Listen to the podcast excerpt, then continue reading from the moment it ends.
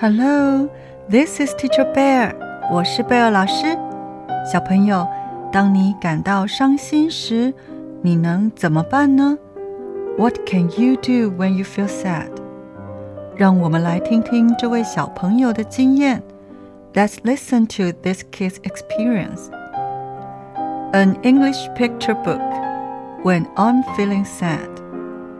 英文绘本。当我感到伤心时。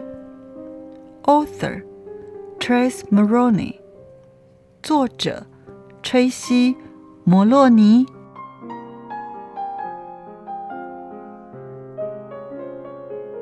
When I'm feeling sad, I feel like someone has taken all the colors away, and everything is gray and gloomy and droopy.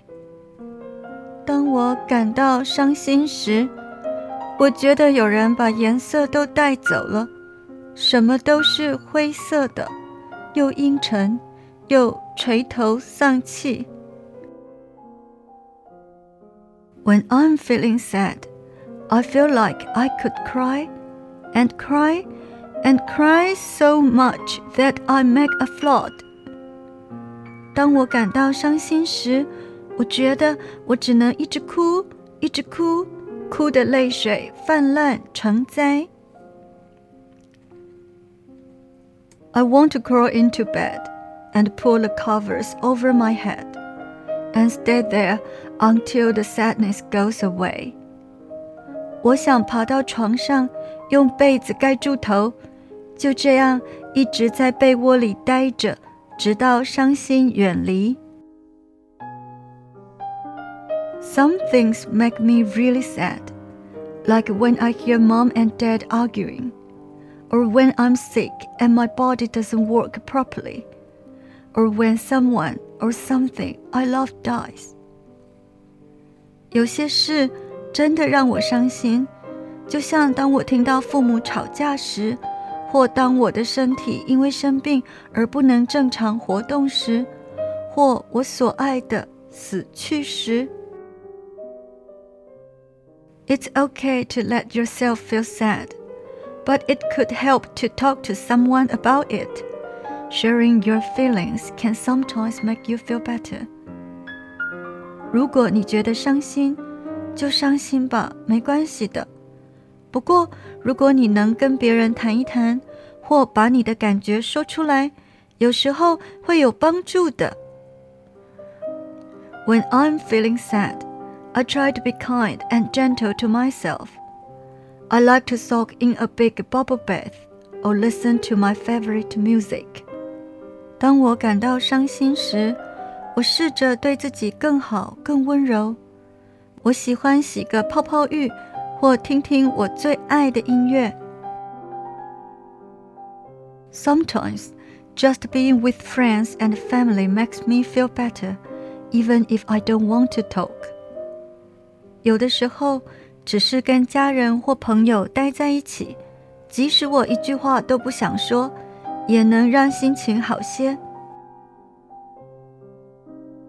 But the nicest feeling of all is when a kind person gives me a hug and says, "Everything is going to be okay."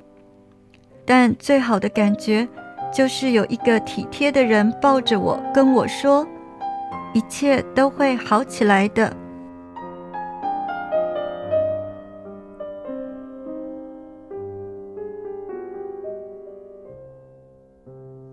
小朋友，其实最近贝尔老师非常伤心，因为我心爱的狗狗过世了。I'm actually very sad recently because my beloved dog passed away. 我的心好痛，好痛。My heart hurts so much. 不过我知道时间是最好的药，我相信一切都会好起来的。But I know time is the best medicine and I believe everything is going to be okay. 如果你想安慰我或其他伤心的朋友，用英文你可以说 Everything is going to be okay。意思是一切都会好起来的。请你再用英文为我说一次好吗 ？Everything is going to be okay。小朋友，我知道一切都会好起来的。I know everything is going to be okay。也希望你学会怎么面对悲伤。I also hope you learn how to face sadness。我们下次见喽，See you next time。